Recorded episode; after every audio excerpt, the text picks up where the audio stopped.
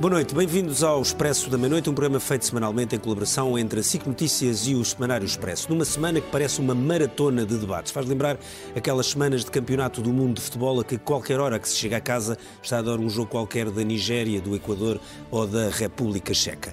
Neste caso estamos a falar de partidos bem mais conhecidos, mas que nesta ronda de debates concentram todos os esforços de duas semanas de campanha. Começámos no dia 5, vamos acabar no dia 19 com o grande debate entre Pedro Nuno Santos e Luís Montenegro numa organização conjunta das três televisões. Ao fim da primeira semana já se pode fazer um balanço e, sobretudo, tentarmos perceber que importância têm de facto estes debates e recordo que em Portugal existe um modelo que não existe em mais nenhum país do mundo, pelo menos que nós saibamos, são 28 debates organizados entre as três televisões, nas últimas eleições foram 36 porque o CDS tinha representação parlamentar. Ainda assim, 28 debates é um número inusitado, a verdade é que as pessoas veem, gostam de ver e nós gostamos de os comentar. Exatamente. Vamos então discutir este tema. Convidámos o João Marcos Almeida, que é consultor político e colunista do Observador, o António Mendonça Mendes, que é dirigente do PS e candidato pelo Partido Socialista em Setúbal, o Vasco Ribeiro, que é chefe de gabinete de Rui Moreira no Porto e é professor de comunicação política na Universidade do Porto, e o João Paulo Velez, que é consultor de comunicação. Este podcast tem o patrocínio de Vodafone Business. Saiba como tornar a sua empresa mais eficiente e mais competitiva com as soluções digitais Vodafone Business. António Mendonça Mendes, eu começava por si. Nós ouvimos há pouco um, eh, Pedro Nuno Santos, no seu segundo debate, dizer uma frase que eu achei surpreendente: o risco da AD ganhar é real. Isto significa uh, um medo real de perder estas eleições ou é uma tentativa desesperada de mobilizar o voto útil? Uh, boa noite. Nem uma coisa nem outra. Nós estamos bastante confiantes com a campanha, estamos bastante confiantes uh, na vitória do Partido Socialista, mas para que o PS ganhe tem que ter votos. E, e, portanto, nós precisamos dos votos das pessoas. E, portanto, todos aqueles que não se revêem naquilo que é o projeto da direita têm necessariamente que garantir o voto no PS para que o PS possa liderar o próximo governo. E eu acho que isso foi muito claro. Estamos a disputar eleições em eleições, a disputa de eleições é conquistar votos e é um apelo ao voto. E que avaliação é que faz destes primeiros, da prestação de Pedro Nuno Santos nestes primeiros dois debates? Nós, tem havido agora esta, esta moda das notas, as notas de Pedro Nuno Santos têm sido sempre inferiores à do, dos, das pessoas com quem debateu. Concorda e, com essa avaliação? E inferiores ao que se esperava dele, ou seja, vou... no sentido de ser um... Eu vou fazer uma, uma avaliação qualitativa. Eu acho que uh, o Pedro Nuno Santos tem estado a demonstrar bem Uh, o ponto que, do meu ponto de vista, é o mais forte relativamente a, a, aos seus adversários. O Pedro Nuno Santos é o único que tem experiência governativa, porque ser eh, Primeiro-Ministro implica saber como é que se decide à volta do Conselho de Ministros. O Conselho de Ministros não é uma decisão de uma pessoa, é uma decisão num colégio de pessoas. E, portanto, é, é, as decisões são por consenso. E a forma como, e a experiência que o Pedro Nuno Santos tem, quer do ponto de vista do Parlamento e da negociação parlamentar e da capacidade de chegar a acordos, quer do ponto de vista executivo, é uma, é uma mais-valia que tem relativamente aos outros adversários. E penso que tem conseguido demonstrar precisamente esse conhecimento que tem do país, conhecimento que tem das várias áreas da governação e a sua atitude, que é uma atitude de um homem da ação e que vai, ter, vai liderar agora um novo ciclo com uma nova energia. Sim. Então, queria perguntar ao Vasco Ribeiro, que já trabalhou em campanhas eleitorais e é professor de comunicação política também, que é, há uma ideia que se generalizou pelo menos nos comentadores, e eu partilho eh, parcialmente essa ideia de que o Pedro Nuno Santos que nós estamos a ver não é o Pedro Nuno Santos que nós estávamos habituados, ou seja, e que tanto os detratores de Pedro Nuno Santos, que são muitos, como as pessoas que gostam muito dele, que também são muitos, na verdade, pelo menos hoje já foi um bocadinho diferente, não ouviam. A pessoa que viram na televisão no, no primeiro debate não parecia o Pedro Nuno Santos a que estava Estará ele a tentar vestir um fato que não é, ou que ainda não é o dele? Eh, boa noite. Ehm, de facto, ehm, um político, quando chega à arena pública, é sempre uma imagem projetada e não é uma imagem real acaba por eh, projetar. Nós, este político já o conhecíamos, não é? Ou seja, isso é claro. aquilo que o António diz que é uma vantagem, que é o ter experiência, portanto as pessoas já têm Ele uma opinião. está dele. mais light, como aconteceu um bocado com o Lula, quando, quando começa a sua campanha e a viragem daquilo que era um, um partido muito à esquerda, com um processo de aproximação ao centro. E pode-se dizer que o Pedro Nuno Santos hoje, eh, pelo menos nos últimos dias, tem tido um discurso muito mais ao centro, Parece-me, logicamente, eu não conheço a estratégia da campanha, e, uh, mas os debates assim o demonstram, que ele tenta aproximar-se daquilo que é o eleitorado e onde se ganha as eleições, que é o centro. Uh, Parece-me que é por aí. E a imagem de Pedro Nuno Santos no espaço público é uma imagem projetada. É lógico que não é a imagem real, é a imagem que ele quer uh, fazer chegar ao espaço público, ganhando a notoriedade para tentar ganhar as eleições. E essa imagem é a imagem. Eh, não choca com a imagem que as pessoas tinham dele antes? Ora bem, eu não vi essa mudança assim tão drástica, okay. eu não vi essa, não senti isso, pelo menos uh, nos debates. O que se nota é uh, um passado efetivamente mais radical, com um discurso muito mais próximo daquilo que é a ala esquerda do PS, e eh, nos últimos tempos, eu acho que fruto da pressão normal de uma máquina de, de comunicação e até do próprio partido, o, Partido Socialista, e eu já estive envolvido em campanhas, é perito em ter não só uma linha, mas um conjunto de influências que levam uh, o candidato ora para um lado, ora para o outro, uh, e, é, e, é, público, e há livros que assim o demonstram. Uh, eu julgo que Pedro Nuno Santos, fruto da própria pressão da, daquilo que são os dados, que uh, espero tenham tido acesso uh, de eleitorado e onde é que estão as intenções de voto ou dos indecisos que ele precisa de capturar, eu, acredito, é lógico que a imagem que ele vai projetando mais sereno, uh, não tão agreste, não tão, uhum. como é que é dizer, muito mais acutilante, Uh, parece-me que está um bocadinho mais light. Mas a autenticidade não é um valor importante numa campanha eleitoral? Sem dúvida, e os populistas sabem muito bem aproveitar isso. Aliás, é uma das características dos populistas, e quando os populistas ganham grande notoriedade, é porque projetam eles próprios, ou tentam projetar, uma, uma imagem de alguma autenticidade. Quer na forma como falam, quer na forma como vestem, desarrumado, não tão plástico como a maior parte do político ou político convencional. E esta é uma tendência eh, curiosa uh, que tem vindo a, a, chegar noutros países, uh, nos países de regime presidencial, presidencialista como os Estados Unidos e o, Brasil, é, é, o caos desse ponto de vista, mas aqui em Portugal um, e até um, um bocado pela, por toda a Europa, o que se tem vindo a, a perceber é que, por exemplo, as questões de tentar falar para o centro, no debate quando há um tema unificador, quando sempre se aconselhou a fazer eh, uma, um debate muito na procura de temas de consenso e de unificar. Eh, os primeiros estudos, por exemplo, nas campanhas eleitorais na, eh, na Alemanha, na primeira década dos anos 2000, assim o demonstravam.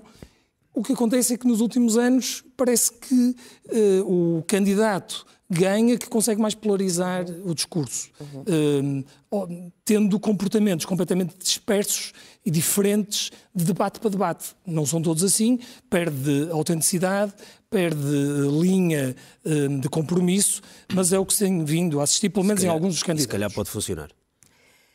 João, estás convencido com este novo Pedro Nuno Santos? Ou um novo Pedro Nuno Santos? Eu não, não estava convencido com o velho e não estou convencido com o novo. eu já sabia a resposta, mas não estou convencido fiz a pergunta nenhum, na mesma. Com nenhum, com nenhum dos Pedro Nuno Santos. Uh, e, há, e, mais, eu, e mais, eu acho que já há muitos militantes do PS que devem estar um bocado arrependidos de ter votado em Pedro Nuno Santos. Porque ah, eu, eu não sou do PS, não, não, não faço ideia como é que o PS funciona. O António sabe muito melhor que eu e se calhar pode-me corrigir. Mas eu estou convencido, pelo que observei, que na campanha eleitoral para a liderança do PS, o Pedro Nuno Santos teve uma grande vantagem sobre o José Luís Carneiro. Quer dizer, tinha outras, conhecia melhor o partido, tinha mais implementação no aparelho, mas no Já discurso, toda a gente sabia que ele iria, sim, iria um dia ser ele teve uma PS. vantagem, talvez para os indecisos, é que Pedro Nuno Santos prometeu aos militantes do PS que ele, era, que ele pode formar um governo. Mas o governo que Pedro Nuno Santos pode formar é um governo que exige maioria de esquerda no Parlamento.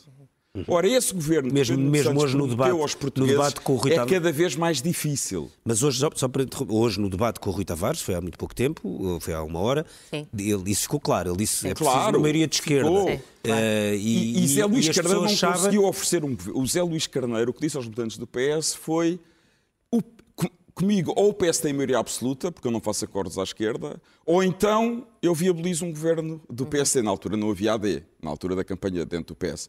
Mas o governo que o Pedro Nuno Santos ofereceu aos militantes do PS é um governo cada vez mais difícil, porque exige, não exige apenas a vitória do PS nas eleições. Exige a vitória, exige, exige uma, maioria uma maioria de esquerda no Parlamento. E Mas eu o acho João que é uma pessoa assumidamente de direita. Acha melhor esta, esta campanha ser definida na base de, de um confronto entre dois blocos, um assumidamente de esquerda e outro assumidamente de direita? É porque dá a impressão que o PST começou aí isso, e agora está tudo a caminhar para aquela ideia de que um tem que viabilizar o outro e isso é um bocadinho a imagem é... de um regresso a um centrão. Essa, essa história pode levar ao crescimento do Chega? É um pouco independente das nossas preferências. Essa, na minha opinião, foi a maior revolução política que António Costa impôs a Portugal. Porque impôs uma revolução política. O que António Costa fez foi dividiu a política portuguesa em dois blocos. Ou seja, mesmo que o principal partido de esquerda não ganhe as eleições, se houver uma maioria de esquerda no Parlamento, vota à, governa à esquerda. Uhum. Portanto, Agora a direita, e a, e a, direita fez o mesmo nos Açores há quatro anos ou há três anos. Havia, o PS ganhou as eleições dos Açores, mas havia uma maioria direita no Parlamento, portanto votou, governou o maior partido desse, do Bloco da Direita. Por isso é que eu acho que as comparações que Pedro Nunes Santos hoje fez no debate com o Rui Tavares e que outros têm feito entre as atuais eleições dos Açores e as últimas não é, não é uma comparação justa. Não, não é verdade. Porque há uma grande diferença, é que nas últimas eleições a, a, a, a direita teve maioria a... no Parlamento. Foi só por isso que o PS não fez governo. Uhum. Ou seja, o PSD dos Açores fez nas últimas eleições dos Açores o que António Costa tinha feito em Portugal em 2015. Portanto, agora, o PS não pode alterar as regras do jogo partidário em Portugal quando lhe convém e depois querer que elas voltem a ser alteradas quando não lhe convém. Foi António Costa que estabeleceu que na política portuguesa há uma divisão clara entre a esquerda e a direita. E quem tiver maioria no Parlamento governa. Uhum, uhum. João Paulo, tu achas que o facto de Pedro Nuno Santos vir de oito anos no governo de António Costa, embora ele no Congresso do PS tenha feito bem essa síntese, portanto, de ser leal com, com o legado, mas simultaneamente prometer mais e fazer diferente, mas aparentemente está a ser difícil. Tu achas que isso é uma dificuldade incontornável numa campanha? Eu acho que não é incontornável, mas acho que se tem sentido nestes primeiros dias. Ou seja, por um lado, há uma, uma tentativa, houve uma tentativa de contenção do Pedro Nuno Santos para não ser acusado de arrogância, de impetuosidade, de voluntarismo, que era um, um chapéu, um label que vinha, que vinha com ele, mas também porque ele tinha que encontrar esse balanço difícil entre assumir o legado de António Costa e afirmar propostas políticas claras. Eu penso que as sondagens também, se calhar, ajudam a que ele eh, acentue um pendor mais assertivo, que já está a começar a ter. Ele hoje foi muito claro a dizer está em causa salvar o SNS, por exemplo. Foi uhum. muito claro nisso. Portanto, começa a ter, começa a marcar algumas fronteiras, digamos, eu, eu comigo o SNS pode salvar-se e, e com os outros não. Portanto, eu acho que ele vai Uh, Portanto, tu achas ganhar... que o caminho é assumir alguma diferença relativamente ao governo de onde saiu? Tem que assumir eh, e tem que voltar, eu diria que tem que voltar a, a, a ter a garra que as pessoas viram nele. Uhum. Porque se não tiver essa garra, com as sondagens como, como estão, Uh, com o Chega a ter também o peso eleitoral ou em sondagens que, que tem, ele corre um risco grave e, portanto, começa, -a, começa a haver algumas expressões de que a AD pode ganhar. E, portanto, quando isto é admitido, é porque é preciso posso, ter uma. Posso dizer só uma coisa em relação a isso do, governo, do legado do governo António Costa? Porque hoje, no, no, no, no debate com, com Rui Tavares, acho que isso foi. Inter... Isso implicitamente apareceu em Pedro Nuno Santos, porque ele disse que não, nós vamos ter que investir mais na saúde. Quando ele disse que o Serviço de Saúde está em causa, nós vamos investir, mais, mais sim, na saúde. E eu acho que Pedro Nuno Santos lá dentro deve estar com uma irritação profunda a Medina e a Centeno. Hum. Porque ele sabe que estão a criticar. Normalmente todos os ministros têm uma irritação profunda relativamente aos ministros das Finanças. Mas ele sabe que estão a criticá-lo por causa dos falhanços, por causa, é. por causa de, da diminuição do investimento nos Sim. serviços públicos durante os governos de, do PS nos últimos oito anos. Isso não corresponde, eu peço imensa desculpa, mas isso não corresponde, uh, corresponde à verdade do que está a dizer. Mas de qualquer forma nós estamos a discutir outro tema. E eu, sinceramente... Não, mas este tema do legado é importante. Ou não, seja, não, do legado é, é apresentar-se um candidato Muito que se bem. apresenta ao fim de oito anos, qualquer que seja, qualquer partido. Evidente. É um bocado, aliás, temos o exemplo no PSD, quando foi o caso de Fernando Nogueira. Sem dúvida. Fernando Nogueira, quando Exatamente. se apresentou ao fim de 10 anos, era difícil o discurso, porque ao fim de 10 anos de Cavaco Silva e, portanto, tinha que defender o legado e apresentar algo novo. E sendo que tinha lá estado os 10 Sim, anos. Tal como o Ferro portanto, Rodrigues, ao fim de 6 anos do, do governo de Guterres, também, também era teve difícil, ou seja, é isso é que eu estava a dizer. Não, não, e, e estamos de acordo, quer dizer, eh, do ponto de vista, um candidato que sai. Se formos comparar, maioria, são derrotas anunciadas. Um então. candidato, Essa é um a questão, candidato, é nestes exemplos que estamos a dar são, é. são derrotas. Foram dois exemplos, foram dois casos que existiu. E eu estou convencido que o Pedro Nuno vai conseguir porque, fazer aquilo mas essa que, então ainda, é a pergunta, que ainda não porque foi é que vai conseguir por fim de oito anos? Porquê? Porque é por causa da legislatura ter sido interrompida? Por dois motivos. Por dois, três, olha, se quiser, e vamos começar por esse terceiro, que é o menos relevante, mas acho que, que eu estou convencido que nos Açores aquilo que se passou foi claramente que as pessoas quiseram, eh, quiseram estabilidade. Ou seja, houve um governo que foi interrompido e, do meu ponto de vista, o resultado foi nós queremos que o governo continue a, a ideia de que Os portugueses não gostam de interrupções. Sim, do meu ponto de vista, eu acho que nos Açores o resultado confirma isso. Portanto, isso por um lado. Por outro, estes oito anos são oito anos de melhoria do rendimento real das famílias. Ainda hoje saiu o estudo da OCDE que aponta de forma inequívoca para, para, para esse facto. E há um terceiro ponto, que o Pedro Nuno Santos é o primeiro candidato que o PS tem, nascido depois do 25 de Abril. E essa juventude, essa garra, aliada a uma experiência que tem, eh, é um ativo muitíssimo importante e é um ativo que o PS irá explorar até ao fim. É importante se ele eleições. conseguir aparecer com uma imagem jovem e não com uma imagem cansada e tímida, não Eu é? Não, não tenho dúvidas nenhumas que, que, que, que, o desenrolar da campanha permitirá evidenciar uhum. e acentuar. Eu também acho que também é muito injusto, às vezes, o julgamento que se faz de de que o Pedro Nuno Santos, enquanto membro do governo, só mostrou impetuosidade. Uma coisa foi é, o que aconteceu há 15, 20 anos atrás, outra coisa foi há pouco tempo atrás no governo. E, e tirando casos que se tentam caricaturar, eles não espelham aquilo que efetivamente foi o trabalho. Eu testemunhei, como membro do governo, peço desculpa de, de o fazer, a, a, enorme competência com que o Pedro Nuno conseguiu gerir dossiês tão, tão relevantes como negociações sindicais em setores que têm, que têm um peso muito grande de sindicatos, mas também a enorme responsabilidade com que ele agarrou o processo da TAP, porque gerir o processo de reestruturação da TAP nos termos em que foi feito foi, do meu ponto de vista, o maior contributo que ele deu como ministro, porque foi uma gestão com sucesso. Uhum. E, a e a melhor medida do sucesso dessa gestão, e, e estou a carregar nos, nos, nos, adjetivos, não é muito comum, mas, mas o maior é exatamente a situação em que hoje está a empresa, em paz laboral, apesar de, das medidas que tiveram que fazer com os trabalhadores, a lucrar com novas rotas e, portanto, uhum. acho que isso, acho que toda a experiência que o Pedro Nuno Santos tem, aliada à sua juventude, à sua garra Acho e à que a experiência é uma mais-valia nesta campanha, sim. Não tenho dúvidas sobre uhum. isso e também a capacidade e a vontade de agir. Uhum. Vasco, como professor de comunicação, eh, qual é a importância real que hoje em dia têm estes debates televisivos e não só os debates, o debate que depois se faz sobre os debates? Portanto, esta nova, esta nova moda em que nós ficamos depois a debater sobre os debates, a dar notas aos debates, qual é o poder que isso tem de influência? Tradicionalmente, o debate era e sempre foi estudado de três formas. O pré-debate, que é o debate em que se prepara o candidato, tal como se fosse um um treino de boxe eh, onde se ensina a guardar os truques e, a, e, os golpes mais baixos para o fim. Depois há uma parte principal que é o debate em si, um debate que continua a ser um momento de alta tensão, eu, eh, sendo mesmo uma, ainda uma classificação do final da década de 90, ainda hoje eu continuo a acreditar, e os estudos assim o demonstram, até as audiências, acabam por demonstrar, não pela, pela audiência que outrora tinha, mas um, efetivamente depois pela, pelo pós-debate ou meta-debate. Mas os debates estão com muita audiência, atenção. Estão com muita audiência, eu vi. Um e já em 2022 tiveram Não, muita audiência. Um, um milhão e tal. Aliás, na por altura, isso... em 2022, quando se fez o, o, os debates e, e, por causa da fragmentação partidária se chegou ao número que eram 36 debates, ficou toda a gente aterrada a começar pelas próprias televisões. Uhum. E de repente Verdade, começaram os debates e percebeu que as pessoas 90, viam num número bastante anormal. Não havia uma hiperfragmentação do espaço público. Pois, por isso as pessoas estavam concentradas... Mesmo com esta fragmentação, na... as pessoas continuam a ir assistindo. Por isso, agora, o debate até à década de 90, início dos anos 2000, efetivamente tinham mais importância durante aquele período de debate.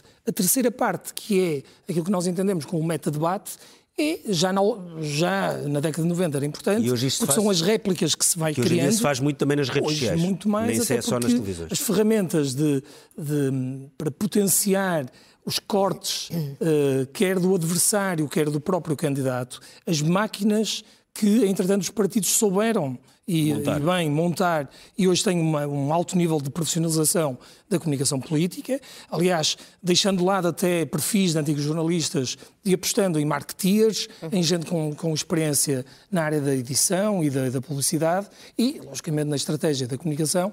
E um, o, que, o que nós verificamos é que o pós-debate hoje tem muito mais importância e tem mais audiência do que o debate em si, mesmo com as audiências que ainda hoje nós temos. João Paulo, e, e, relativamente a Luís Montenegro, ele até agora teve um debate, uh, foi praticamente unânime uh, a avaliação de que ele tinha ganho esse debate, mas entretanto uh, houve este ruído e a possibilidade de ele não querer comparecer em dois mas debates, vai. coisa que agora já confirmou que vai. O que é que tu achas que este incidente pode ter estragado do primeiro bom debate, ou como é que vês a avaliação dele neste processo? acho que tem havido alguma errância, digamos, na, neste percurso do Luís Montenegro entre uma convenção que correu bem, uma Madeira em que toda a gente acha que ele devia ter tomado uma posição mais cedo e não tomou. Uh, depois, uh, digamos, as boas notícias que vieram dos Açores, não é? E depois esta, esta negação de ir aos debates com os partidos supostamente mais pequenos e, portanto... Sim, mas vai, entretanto, e, mas portanto, vai. amanhã o tema está mas, mas vai. E acho que tem que haver aqui uma. Mas depois de um bom debate, tu viste o debate dele, achaste que, como, acho... é, como é que compararias a performance dele com a de Pedro Nuno? Em eu acho que ele, foi, ele esteve de... melhor. Eu acho que ele esteve melhor pelas razões que há, que há pouco indiquei de alguma hesitação do, da, da, da, postura do Pedro Nuno. Acho que ele foi mais afirmativo uh, nas suas nas propostas, enfim, conseguiu passar melhor uh, as propostas. Agora, falta um mês falta um mês ainda. Um mês nestas eleições vai ser muito tempo. É a uhum. minha, é a minha sensação. Há muita gente indecisa, sobretudo à direita, mas também à esquerda. Eu acho que, mas há, há, há muita gente indecisa e neste registro. Talvez entre os dois, entre sim, a direita e a esquerda. E neste registro em que nós hoje temos debates muito curtos, em que, portanto, há uma sucessão de soundbites e de, e de frases telegráficas. Eu diria que é quase uma metralhadora política, uma metralhadora de... Aliás, há estudos que demonstram que isso não funciona. O eleitorado não gosta de, de, de, de ouvir essas mensagens repetidas. Mas essa, tenho mas, a ideia que tem havido menos soundbites nestes sim, debates. Não sei se é começa sempre uma, com a mesma... Há uma indecisão grande... A iniciativa liberal tem muito. Há uma indecisão grande no, no, no eleitorado. Tudo isso deveria, deveria corresponder, digamos, a um maior aprofundamento do debate e do esclarecimento.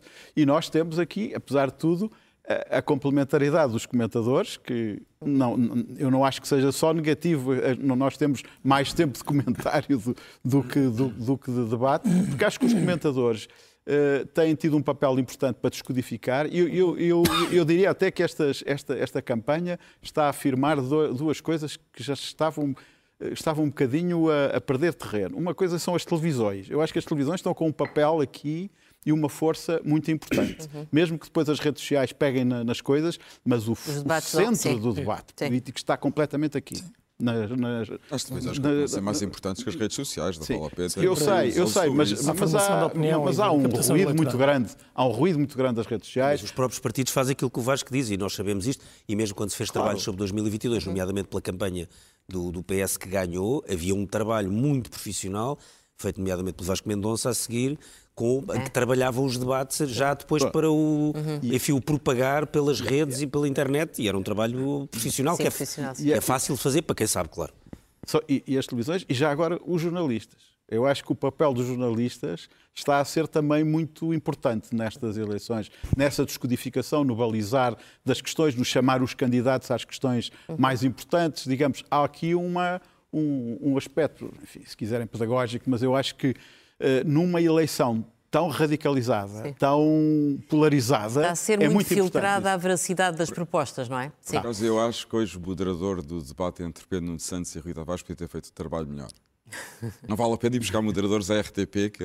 Não, mas não vamos estar aqui. A... Mas esse é um ponto. Ter feito um trabalho mas esse melhor. é um ponto muito não interessante. foi, não foi um trabalho É. muito bom. Esse Deixou- é um ponto muito interessante. Eu não vou falar deste moderador em particular, mas uma das coisas que eu tenho andado. Eu falei porque foi o reparado- debate que foi o último que com vi. certeza. E achei, É que, achei- é que eh, os debates e, e- e o resultado dos debates não é o mesmo eh, em relação a todos. E o papel do moderador é muito importante. Sim.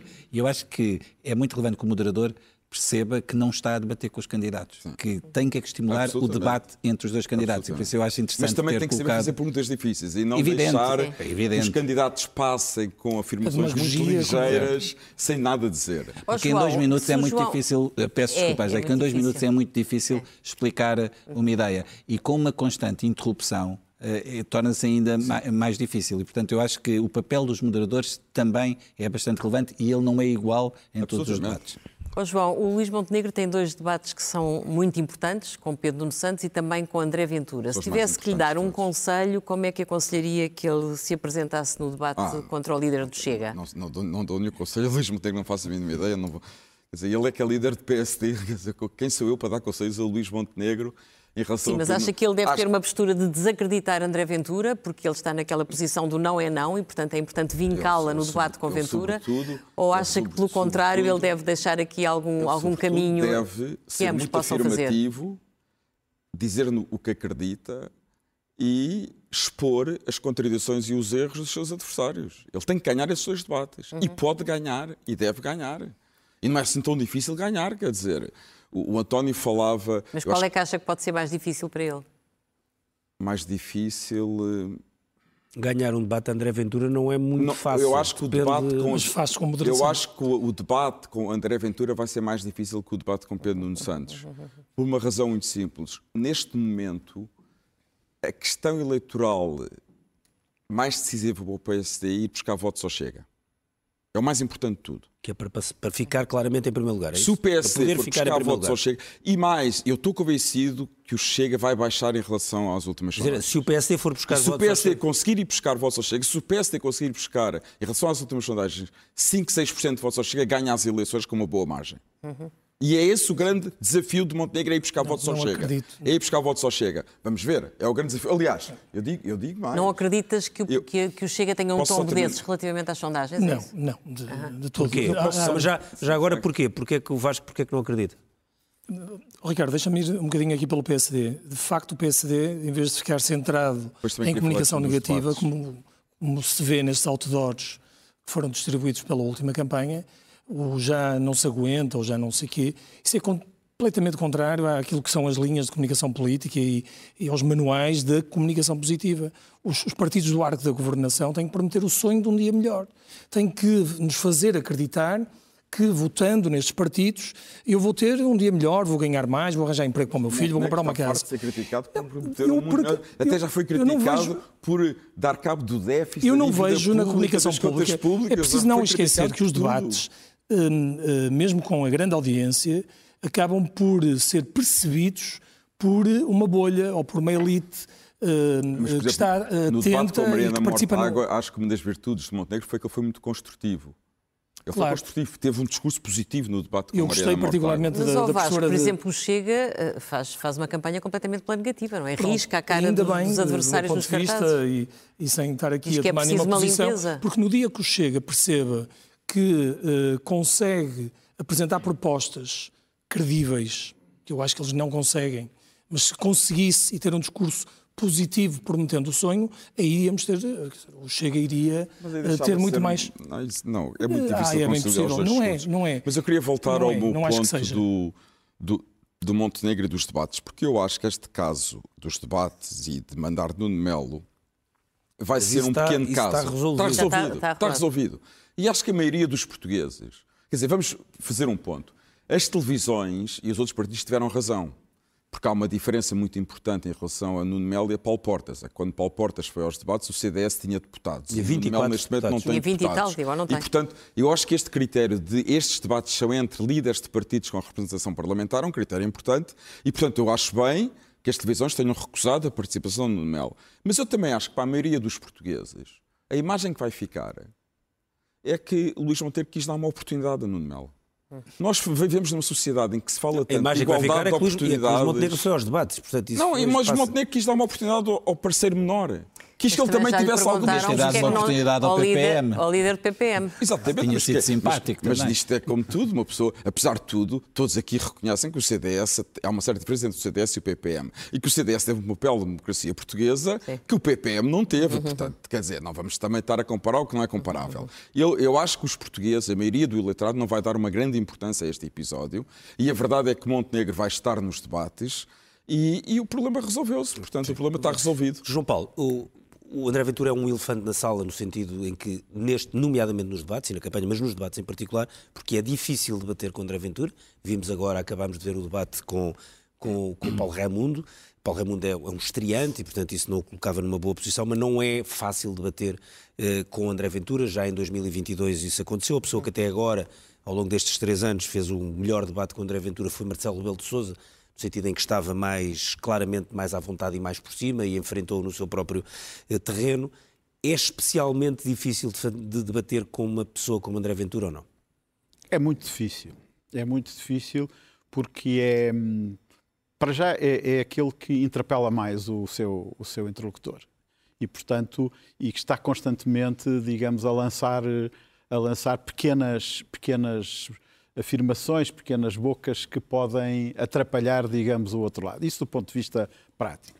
E depois porque ele está, ele está sendo-se confortável e embalado, digamos, pelo, pelas sondagens que tem e sabe que o papel dele, digamos, eh, positivo, digamos, para, para o, seu, o seu partido, advém precisamente dessa de, desse manter a conversa do homem da rua, a conversa do café, do taxista, digamos.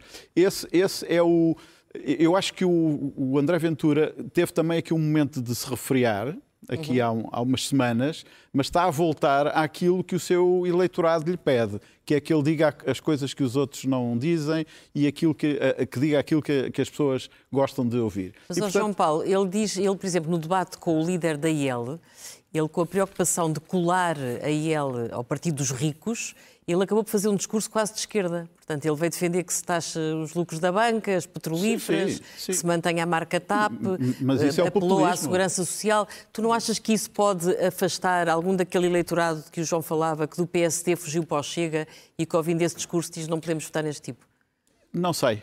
Eu tenho dúvidas. Porquê? Porque eu, eu acho que o, o eleitorado que fugiu para, para o Chega, pelo menos até agora, é um eleitorado que está descontente, está zangado, como já se disse muitas vezes e que não quer ouvir sequer, não, não tem muitos pruridos, digamos, nesse discurso mais ideológico ou mais, ou mais sério. É um discurso de descontentamento e dizer, vamos lá ver o que é que este dá.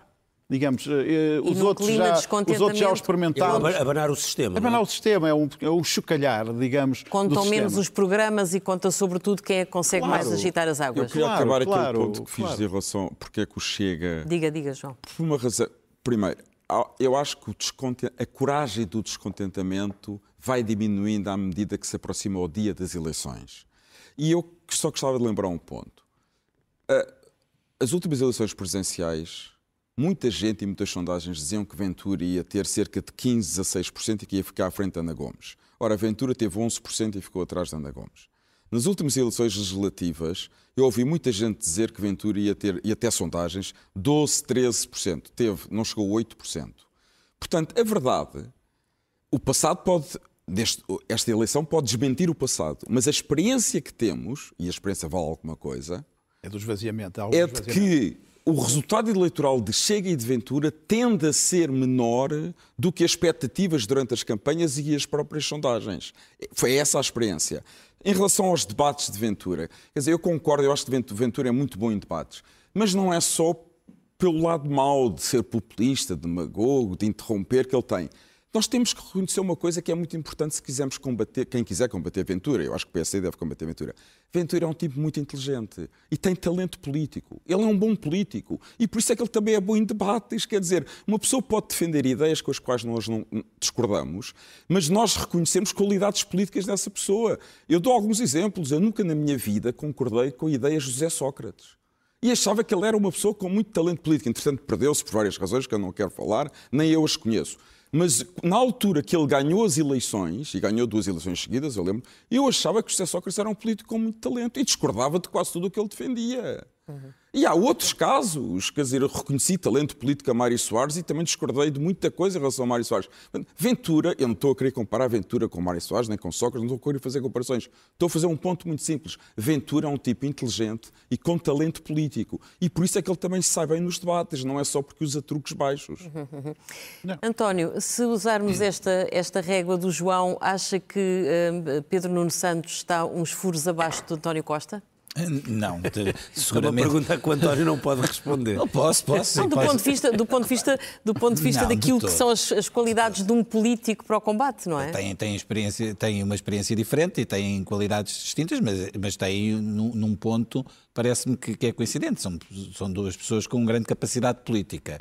E, portanto, agora, eh, se me perguntar, e, e é interessante ver o adversário André Ventura eh, eu concordo que o André Ventura é uma pessoa inteligente, acho que ninguém discorda disso e que isso naturalmente é uma vantagem do debate. Mas o que faz com que eh, André Ventura consiga sobressair no debate, eu não estou a dizer sequer que é bom, consiga sobressair no debate, é que ele alia duas coisas com a qual nós somos muito complacentes, que é, um, não cumpre as regras não cumpre as regras, está sempre a, a interromper o adversário. E, portanto, o adversário ainda nem começou a falar, já está, já está a, a falar.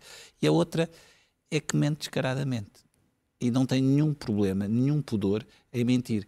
E do meu ponto de vista, nós, enquanto sociedade, toleramos isso ao chega. Nós temos tolerado. Para nós é, é normal que um partido possa dizer uma coisa e o seu contrário. Se fosse o PS ou o PSD que tivessem os erros que, que, que, que, o Chega faz, de dizer uma coisa de manhã e outra coisa à tarde, quer dizer, isso era imperdoável. E é uma coisa que me parece que há uma tolerância, quase uma passividade relativamente a isso. E é isso que faz com que nos debates acabe por, eh, por conseguir eh, sobrepor-se, hum. não, não é ganhar, é sobrepor à mensagem, não é à mensagem dos seus já vi alguns Não é unicamente descaradamente, já vi não, mas é alguns é diferente, Mas é diferente. Dizer, claro, aliás, e muitos apoiantes do Chega dizem, ah, os outros também mentem, e portanto... Não, mas eu vi debates, e vi, estamos a falar do debate de Montenegro, em que quem, quem fez o debate com Montenegro disse duas ou três mentiras, quer dizer, descaradas. Agora, o André Ventura portanto, ah, faz está a falar seus... de quê? Da, Mariana Mortágua. Da avó de Mariana Mortágua, é essa questão? e da avó nem, nem, não acho que seja a principal questão. Uh, embora nem sei se é mentira ou verdade, parece que é mentira, não, não, não é uma história que eu siga com, com atenção. Se é mentira, acho que é muito infeliz uhum. uh, usar uma pessoa de família para, num debate público. Agora, a história do Tribunal de Contas, ela leu certos, quer dizer, a maioria dos estudos dos Tribunais de Contas mostram que as PPs funcionavam e funcionavam bem. Quer dizer, nós sabemos isso e há estudos que mostram isso. E, aliás, não é por acaso que o líder do PS está a repensar a sua posição em relação às PPPs. Não, não é? Quer dizer... Eu peço desculpa, não está a repensar. Ele tem exatamente a mesma posição que tem sido a posição do PS. Não há nenhum problema relativamente às PPP da saúde. É preciso ter a consciência do PS, que as PPP... Não, não, e mesmo no secretário do PS. Só ficou peço desculpa, as PPP da saúde só não continuaram as que existiram porque os privados não quiseram continuar oh, António, na lei de base da saúde sabemos aprovada, sabemos que é que na lei de base da saúde das condições que lhes dão, ser fechada a porta às PPPs. Mas, não estamos aqui a fazer o debate sobre as propostas. Não, mas deixe-me ir ao Vasco. Ao Vasco, este episódio da avó de Mariana Mortágua, de que se tem falado muito nos últimos dois dias, este tipo de ruído pode prejudicar? Prejudica. Em Portugal também há um conjunto de estudos que demonstram que os portugueses não gostam de eh, campanhas negativas ou de de, de exploração de assuntos negativos. Uh, agora, de facto, nos últimos anos, isto era uma Mas tendência. Como é que não gostam de assuntos negativos? Se as pessoas estão muito queixosas de várias coisas que correm mal na sociedade portuguesa, não querem que se fale claro. disso? Oh, Angela, até uh, há relativamente pouco tempo. Ela usa o exemplo estudos... da avó para colocar eh, problemas claro. que, as pessoas estão a viver na, no setor da habitação. E evidenciavam que, por exemplo, campanhas negativas ou exploração de assuntos extremamente negativos eram recusados por, uh, pelo eleitorado. Há uh, um um oceano de papers à volta do, do, caso português. De facto, aquilo que nós agora assistimos, aquilo que é a esfera pública uh, um, dissonante, que é o contrário do conceito da opinião pública. A opinião pública que era uma nuvem mais ou menos homogénea, que ia para um lado, ia para o outro, sempre com um bloco central fortíssimo, com as redes sociais e com a hiperfragmentação uh, dos públicos, criou isto que é a esfera pública dissonante, onde é polarizada de um conjunto de assuntos, de, de uma miríade de assuntos, que acabam por dificultar também uh, uh, toda a estratégia política. E é o grande desafio hoje.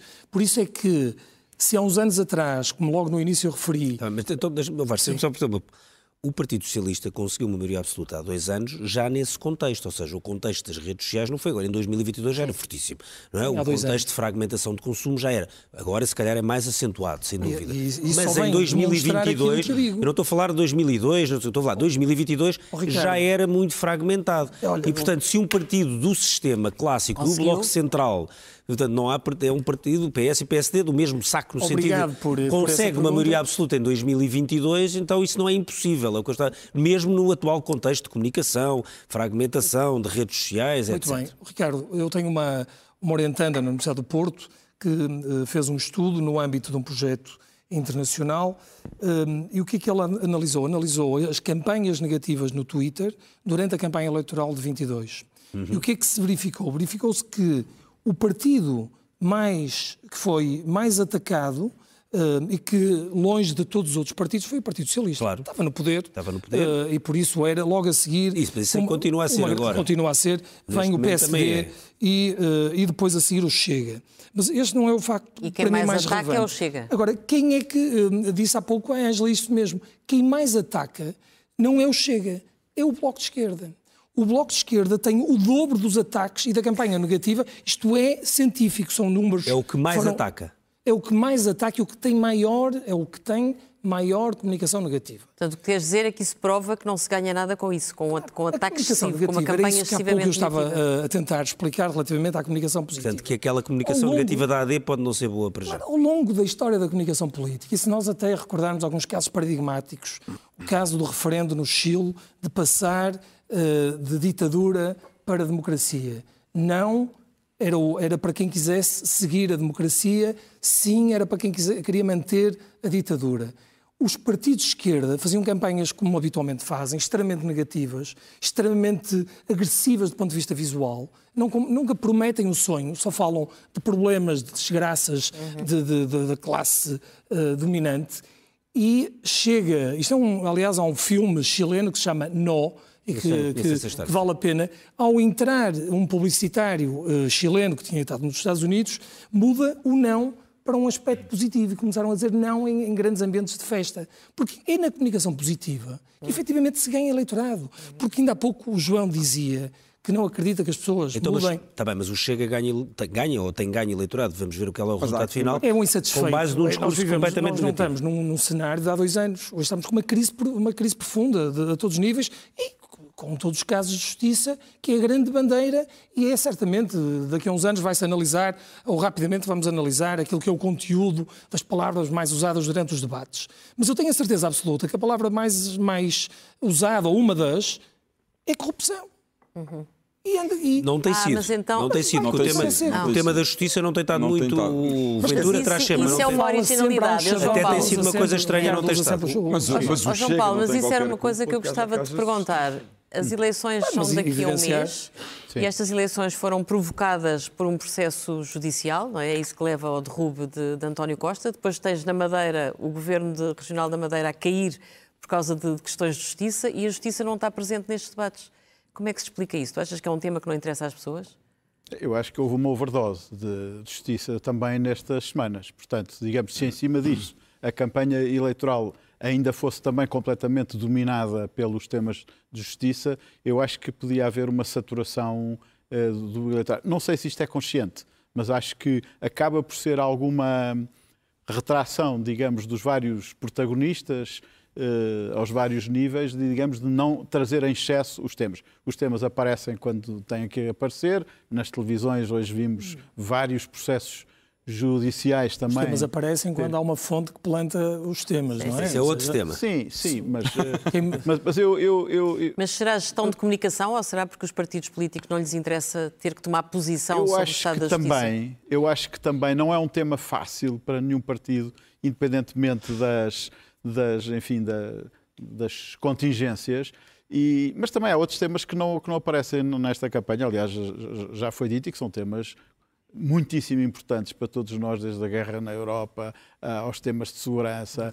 Te... A inflação? Acho que é o, a inflação Exatamente. é o grande tema. Inflação. Foi o tema onde o, onde o atual governo do Partido Socialista começou a perder popularidade, foi naquele ano de 2022, logo a seguir ao início da guerra Exato. da Ucrânia, por causa E foi um tema que teve grande habilidade para Porque, afastar da campanha de há dois anos. Nem se falou de inflação e já se sabia que ela vinha aí. É? Mas como a inflação está a diminuir, Sim. As pessoas pensam que é um problema que está mais ou menos certo, Só estou a dizer é que foi, foi, foi, foi provocou a primeira grande choque do governo com a realidade, pouco tempo depois ao, de, da maioria absoluta, foi tempo, o tema da inflação. Ao mesmo tempo, temas que dominaram a agenda política dos últimos meses, professores, eh, saúde, médicos, eh, agora as forças de segurança e tal, parece haver embora com cambiantes e graus diferentes, uma São concordância. Acho que há, há, quase uma concordância de todas as forças políticas que tem que, que, tem que se caminhar no sentido de atender às reivindicações. Mas a democracia é, é isso, é o regime é. da atualidade. Nós não podemos fugir o que é, às sociedades em que vivemos, uma democracia em que os meios de comunicação têm muita força. Uhum. Eu queria. O, o Ricardo fez uma pergunta ao António, eu queria só acrescentar um ponto, porque também vem da comparação de que é muito difícil para Pedro Nuno Santos, neste caso, falaram de Fernando Nogueira e Ferro Rodrigues, defender um governo do seu partido. Quando, é quando se acha que um é ciclo político está, parece é que está a chegar ao fim, não é? Mas, dizer, mas é que Pedro Nuno Santos tem outro problema, que Ferro Rodrigues e Fernando Nogueira não tiveram.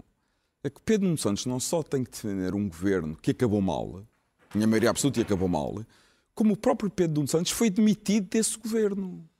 Ele foi demitido pelo, pelo ainda primeiro-ministro desse governo. Quer dizer, como Tec, é que Tecnicamente pessoa... demitiu-se, é diferente. Sim, mas sim, oh, foi, teve que se demitir. Dizer, a primeira vez, tentou-se, a primeira vez, uh, o Primeiro-Ministro deu-lhe um, um, um, um, raspalhão, um puxão de orelhas em público. Porque ele, ele teve pediu desculpa. ele pediu desculpa sim. e lá continuou. A segunda vez sai, claro que ele saiu, mas foi convidada, quer dizer, fizeram pressão para ele sair porque ele cometeu erros, uhum, uhum. cometeu erros como ministro. Quer dizer, como é que uma ele não saiu porque foi um grande ministro? Está a dizer é que o, cometeu erros. Fernando Nogueira e o, e o Ferro Rodrigues não tiveram isso, legado, mas como mas não tiveram isso. Ou seja, com... Pedro Nuno Santos basicamente tem que convencer os portugueses. Eu consigo ser um primeiro-ministro melhor do que aquele ministro cujo meu primeiro-ministro não, não, ficou satisfeito com o meu trabalho. Oh, Quer dizer, não é não fácil. Posso, não posso deixar... Não, não, António, mas para ganhar as eleições o Pedro Nuno Santos tem que ser um herói, não é? Eu quero especificar melhor a, a, a pergunta. Não, Vamos cá ver uma coisa. Se partirmos desta, desta análise que o João fez Sim. e que não é, não, quer dizer, não, não está propriamente a dizer mentiras, não é? O Pedro Nuno Santos foi obrigado a sair do governo, Eu acho já que há... tinha estado quase para sair. Há duas, duas, duas imprecisões do meu ponto de vista. Primeiro, o governo não acabou mal no sentido dos resultados que tem para entregar aos portugueses. Isso é o mais importante que um governo deve ter. Entregar aos portugueses um resultado com a dívida pública abaixo dos 100%, com o rendimento das famílias a subir, é um bom desfecho. O Pedro Nuno Santos saiu do governo em determinadas circunstâncias, assumindo a responsabilidade política por um ato uh, que por um ato que não era seu e, e, e fê-lo e continuou como deputado uh, de apoio à maioria. E nós no PS, ao contrário do PSD, é uma, não estou a fazer propaganda, é ao contrário do PSD, o PS tem uma característica que eh, tem um grande entendimento entre as várias sensibilidades e, independentemente das discordâncias que possam existir, nós confluímos naquilo que é o essencial. E assumimos o legado todo, em qualquer circunstância, assumimos o legado destes 50 anos. E, portanto, o Pedro Nuno Santos tem um bom legado do PS, deste governo e dos 50 anos de governação do PS, que os assume por inteiro. E tem agora a responsabilidade de conseguir aquilo que nunca ninguém conseguiu, que foi, depois de, de, de, um, de um, partido estar no governo, mudando de líder, ganhar essas eleições. Sim, seria a primeira vez que acontecia. Não? É? Se ser herói é, é, é circunstâncias, sim, é, é, tem esse desafio. Uh, agora, a, a situação. Uh, uh, Deixa-me fazer uma pergunta. Há pessoas que acham que, mesmo pessoas que votam no PS, defendem que o melhor era o PS até ir para a oposição uns tempos para uhum. se reorganizar, ter tempo para depois, mais tarde, quando, enfim, numa, numa alternância, as coisas não são assim, não é? Não são pré-programáveis. Não poderia ser melhor para o, para o próprio Partido Socialista, no sentido de uh, se organizar, uh, etc. Eu vou-lhe ser totalmente sincero. É muito importante que haja alternância democrática e depois de longos períodos no governo, é importante que haja mudanças dentro do governo. Mas devo dizer-lhe que, nas circunstâncias atuais, a alternativa do governo é uma coisa que a mim me assusta bastante. Mas porquê? Por, e pela... assusta-me muito por dois motivos. Uhum.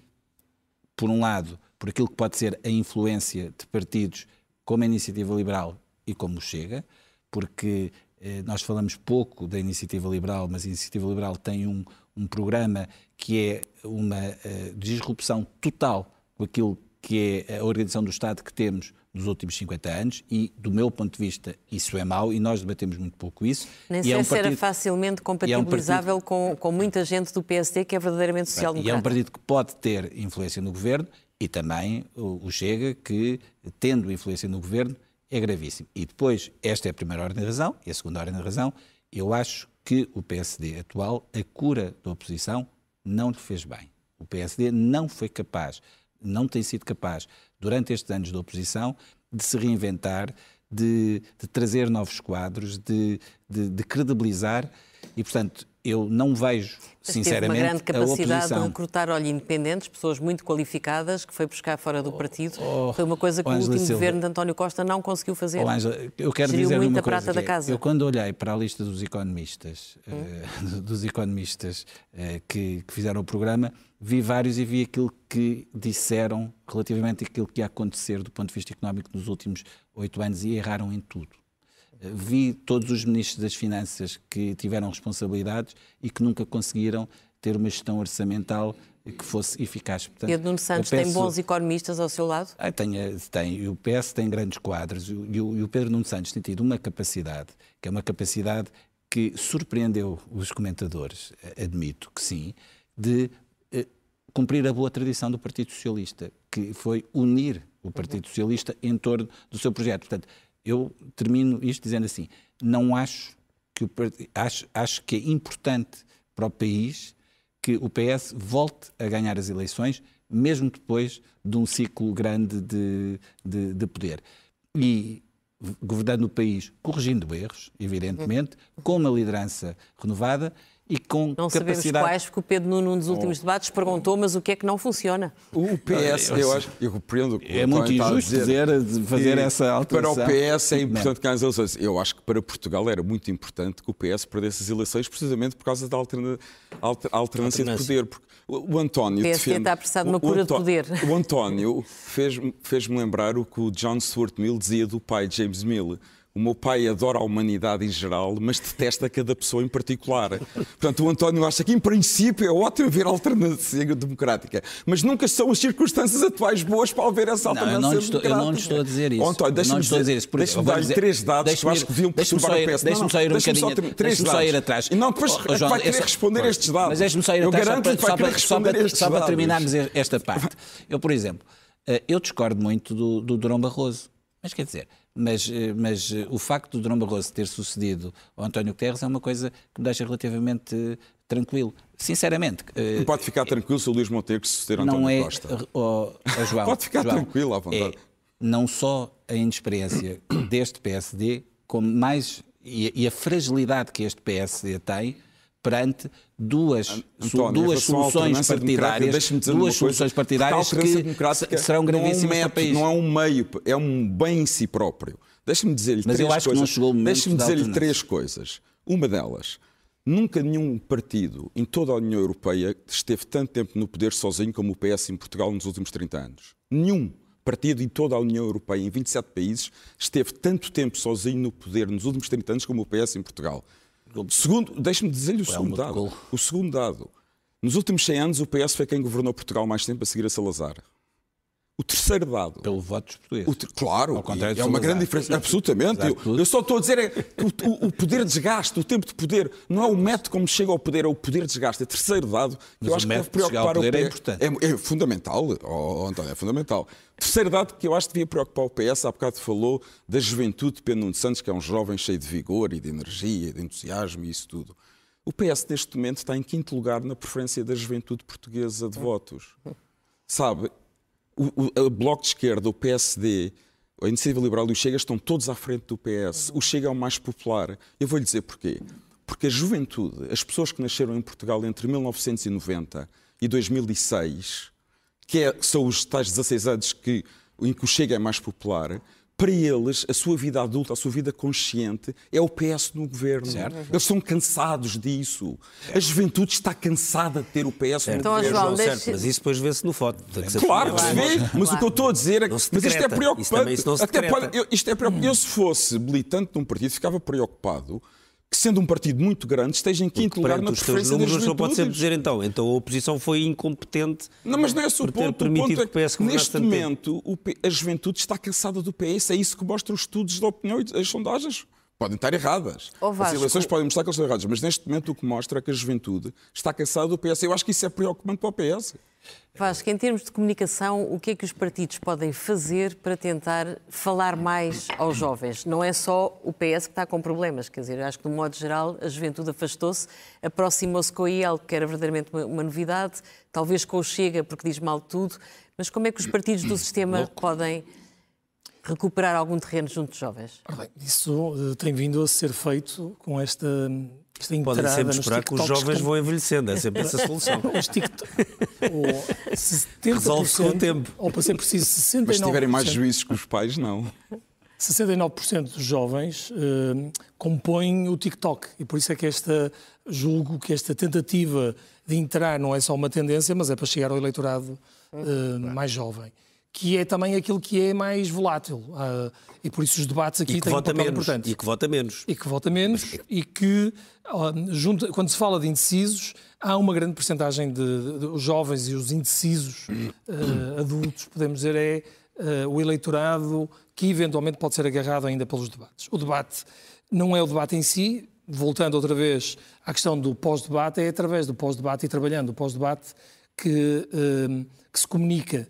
Agora, na essência, o, qualquer candidatura e qualquer eh, tentativa de alcançar o poder tem muito a ver com o perfil hum, do líder. e é o perfil uhum. e aquilo que são as percepções das pessoas relativamente a esse perfil. Que depois que não é, eh, não é monolítico, como nós sabemos, e por isso também estamos a discutir isto. O mesmo acontece em relação aos debates também. É que a determinada altura parece no jornalismo que aquele ganhou aquele perdeu, uhum. e é unânime que aquele ganhou e aquele perdeu. Não é assim. Aliás, os, a percepção que temos do debate é um bocadinho em função daquilo que são as predisposições é Muitas vezes pessoas. nem sequer estão a disputar eleitorado, podem ganhar os dois ou perder os dois. Claro, para cá. É os dois. Lembram-se só a gente. Há bocado tivemos a ver um debate entre o Ventura e o PCP. Podem estar a falar para públicos 100% é, diferentes. Exatamente. Oh, Ricardo, lembram-se que toda a gente disse na altura, com alguma razão, de resto, que o Fernando Medina tinha ganho completamente o debate ao Carlos Moedas na altura das eleições de Lisboa uhum. e ele acabou por ganhar as eleições. Uhum. E é verdade que o debate não correu bem a Carlos Moedas e que houve mais do que um debate também, na verdade. Mas, oh, oh, deixa só terminar aqui, que é, além do perfil do candidato, as propostas. E aquilo que é, para mim, mais uma vez, e desculpem repetir, que é esta, criar este sonho de eu conseguir tirar o curso. Isso, achas que esse tema do sonho se faz agora, na, porque assim nós temos esta fase dos debates, uhum. e a seguir temos duas, três semanas eh, de claro. campanha, duas delas de campanha uh, de campanha. Isso, uma campanha pode ter várias fases no sentido em que uh, para essa construção do claro. que é que seja dessa uh, mensagem? Apresentação de propostas, nós sabemos que as réplicas é sempre aquilo que os jornalistas querem, por isso a tentativa de impor temas e não sermos uh, determinada altura, uh, andarmos no tempo dos médios e não o tempo da política, que é sempre um confronto muito difícil e profissionalmente uh, aquilo que eu tento fazer diariamente numa campanha é tentar impor os temas, um, tentando ganhar uh, a discussão pública e ganhar o espaço público com temas que me interessam. O tema que vai buscar aqueles, ou os jovens, ou os pensionistas, uhum. ou os professores, e é isto que já vamos assistindo um bocado também pelos próprios debates. A campanha é um momento tenso, que vive sempre de, de grande controle do ambiente, por isso é que são momentos muito intensos e muito curtos, porque as gafes, os problemas vêm quando o, o candidato se expõe durante muito tempo. É. Uh, o mesmo acontece, já agora, também eu vejo conferências de imprensa. Quando vejo conferências de imprensa uh, pelo governo, eu, eu ficava em pânico. Porquê que fazem conferências de imprensa em momentos de crise, quando nós sabemos que a crise uh, tem os jornalistas a questionar ferozmente sim, sim, sim. aquele assunto? Em processos de comunicação de crise, presta esclarecimento através de comunicados, através de declarações à imprensa, convocados para períodos sem período, sem perguntas para o período sem perguntas. Uh, senão as perguntas são todas um massacre, claro. Claro, é um massacre. explicar isso ao é Presidente da República. Não, ao próprio Pedro Santos que o fez, ou até o, o próprio... O Presidente da República é no Santini, é no Multibanco, é onde é. Então, o Presidente da República não precisa de diretores de comunicação. Não, não, é ele próprio. João então. Paulo, tu fizeste várias campanhas num tempo em que os debates não eram nada disto, havia não. meia dúzia de debates mais longos, mas não havia esta, esta catadupa e também não havia redes sociais. Que valor é que tu achas que a rua ainda pode ter? É um bocadinho um prolongamento da pergunta do Ricardo, mas é quando acabar isto e forem para a rua, isso tem, isso tem valor? Consegue ainda mudar ou não? Porque aquilo que dizem as pessoas nas sondagens é que até ao último que... dia, que há pessoas que mudam no último não, dia. Eu, não, nas, nas, últimas eleições não foram as sondagens, foi isso, foi nos estudos assim, eleitorais, é. pós-eleitorais, que houve 14%, 15% dos eleitores que decidiram o voto nas últimas 24 horas. Eu, eu, eu acho que vamos foi ter... Que decidiram quase todos no mesmo sentido. A maioria terá decidido no mesmo sentido. Exatamente. No bom sentido. Eu, eu acho que vamos ter um longo mês. Ou seja, isto não, não vai ser realmente uma sucessão de semanas, se calhar diferentes, digamos, nenhuma vai ser igual à anterior. Estas fases todas de apresentação de programas, de propostas, etc., eh, vão, vão ser trabalhadas em podcasts, vão ser trabalhadas pelos canais próprios e alheios dos diferentes eh, partidos. Eh, o Chega parece que foi a Espanha estudar as mensagens do, para o TikTok, portanto... Uhum. Sim, está a fazer o que fazem muitos países, não só a Espanha, países, noutros partidos parecidos no resto da Europa. São muito fortes portanto, em redes sociais. Está muito longe uh, aquele tipo de campanha, a campanha que eu acompanhei ainda... Deixa-me como... só interromper uma coisa, não são só esses partidos como o Chega. O atual primeiro-ministro francês, o Gabriel Attal, Sim. que tem 34 anos, uhum. durante a pandemia dava com muita frequência aos domingos à noite uma conferência de imprensa no Twitch. O Twitch é uma, é uma rede social de gamers, de jogadores uhum. de, de, de, vídeo, de, de videogames. E ele dava uma conferência de imprensa, prestava esclarecimentos, imprensa não, de, prestava esclarecimentos aos, aos gamers, portanto ele é uma pessoa, domina totalmente as redes sociais geracional, porque ele é muito e é novo. E é Primeiro-Ministro. Ele é muito novo, não é? Sim, tem 34 anos. É, é, o meio dele. Mas o líder é, é do maior partido da oposição tem 28 anos, da Frente Nacional. Exatamente. E cá está, e os jovens são, quem, são sensíveis a esta questão da, de ter eh, acesso aos TikToks e à vida pessoal. Sim, muito... sim, sim. Mas está muito longe realmente a campanha que, que eu acompanhei como jornalista há muitos anos, que era o porta a porta. Fazia porta a porta. Os, os, partidos, eu fiz 10 mil quilómetros com o Dr. Mário Soares na última eleição dele. E ele já tinha 81 anos. E eu é que estava cansado e ele não. Mas, eh, mas, eh, mas ainda era uma campanha a tentar a tentar fazer o que já não se fazia, que era Mas ir a todo lado. Pedro Nuno Santos, que parece lado. mais tímido ou mais contido nos debates, pode ganhar, por exemplo, numa campanha de rua? Eu acho que vai haver alguma componente de rua, tem que haver. Não tem é o mesmo peso e, a mesma, e o mesmo significado que tinha antes, porque Sim. realmente as redes sociais e a. É que marcam. é que marcam. A rua é só eu, para servir de palco para as televisões. Exatamente. E é, um, é um media são, event. É, dizer, não, é, e uma eleição é... no inverno depende também muito Até do tempo. Contacto. Não, e, e digamos, a rota, a rota da carne assada diária, não é? Que era aqueles uhum. jantares para centenas de pessoas em todas as capitais de distrito e tal, sempre com carne assada ou bacalhau e tal, era aqueles.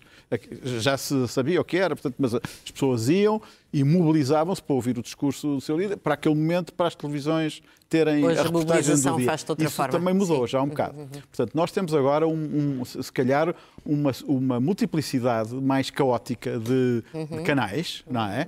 Eh, em que, em que, se complementam e se anulam e tentam jogar no mesmo terreno e para os mesmos públicos, não é? Uhum. Sobretudo para os jovens. Realmente há muitos jovens que, que, que estão completamente afastados do, do, do, voto e que as forças políticas principais estão a tentar uh, captar essa, essa coisa. Mas uh, eu, eu, eu, diria que vai haver, de qualquer forma, uma, uma, uma, uma mistura de, várias ações. António, hoje o Partido Socialista confirmou oficialmente, Pedro Nuno Santos, que a estratégia para os Açores é não viabilizar um governo minoritário do PSD. O António está na Comissão Política do Partido, está em condições de nos garantir que será esse o modelo a replicar a nível nacional? Eu não lhe vou responder à, à questão, mas, mas, vou mas vou enquadrar a decisão dos Açores. Portanto, o que foi decidido nos Açores pela, pela, pela Comissão Política Regional foi de assumir o lugar que os açorianos deram ao PS, que é assumir o lugar de liderar a oposição. Essa é que é a decisão. E, portanto, eh, é normal que, havendo programas antagónicos, que o Partido Socialista não vá votar a favor, não é uma questão de viabilizar, é não vá votar a favor de um programa de governo com o qual discorda. E, portanto, eh, com o qual discorda e que, e, que, e que, esteve em confronto.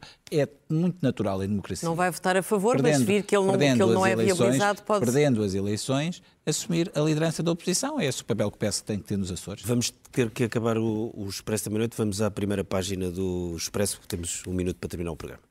A manchete do jornal diz-nos que 251 mil portugueses estão obrigados a ter dois empregos, o número é mais alto, pelo menos desde 2011, mais de metade são licenciados. Temos depois a notícia de que José Sócrates usa o alegado erro do Ministério Público para evitar julgamento, portanto, não param os expedientes para tentar evitar o julgamento. A grande foto da capa do jornal é, um grande trabalho sobre como opera o novo grupo anónimo de contestação das polícias e temos a notícia de que no Tribunal Constitucional vai obrigar o Conselheiro de Estado António Damásio a entregar declarações de rendimentos coisa que não fez desde que está no Conselho de Estado. Temos também a notícia de que Macron virá a Portugal no verão. Era para ter vindo, eh, estava pré-prevista a data de abril, mas com a crise política tiveram que adiar, virá em maio, em junho ou em julho. Termina aqui o Expresso da Meia-Noite. Nós voltamos na próxima semana. Os debates não param. Amanhã, domingo, segunda, terça e por aí fora, até ao dia 19, dia do grande debate organizado em conjunto pelas três televisões. Estaremos aqui sempre para os analisar, para os, enfim, transmitir e, claro, para, para dar notas. Para dar notas. até para a semana. Boa noite.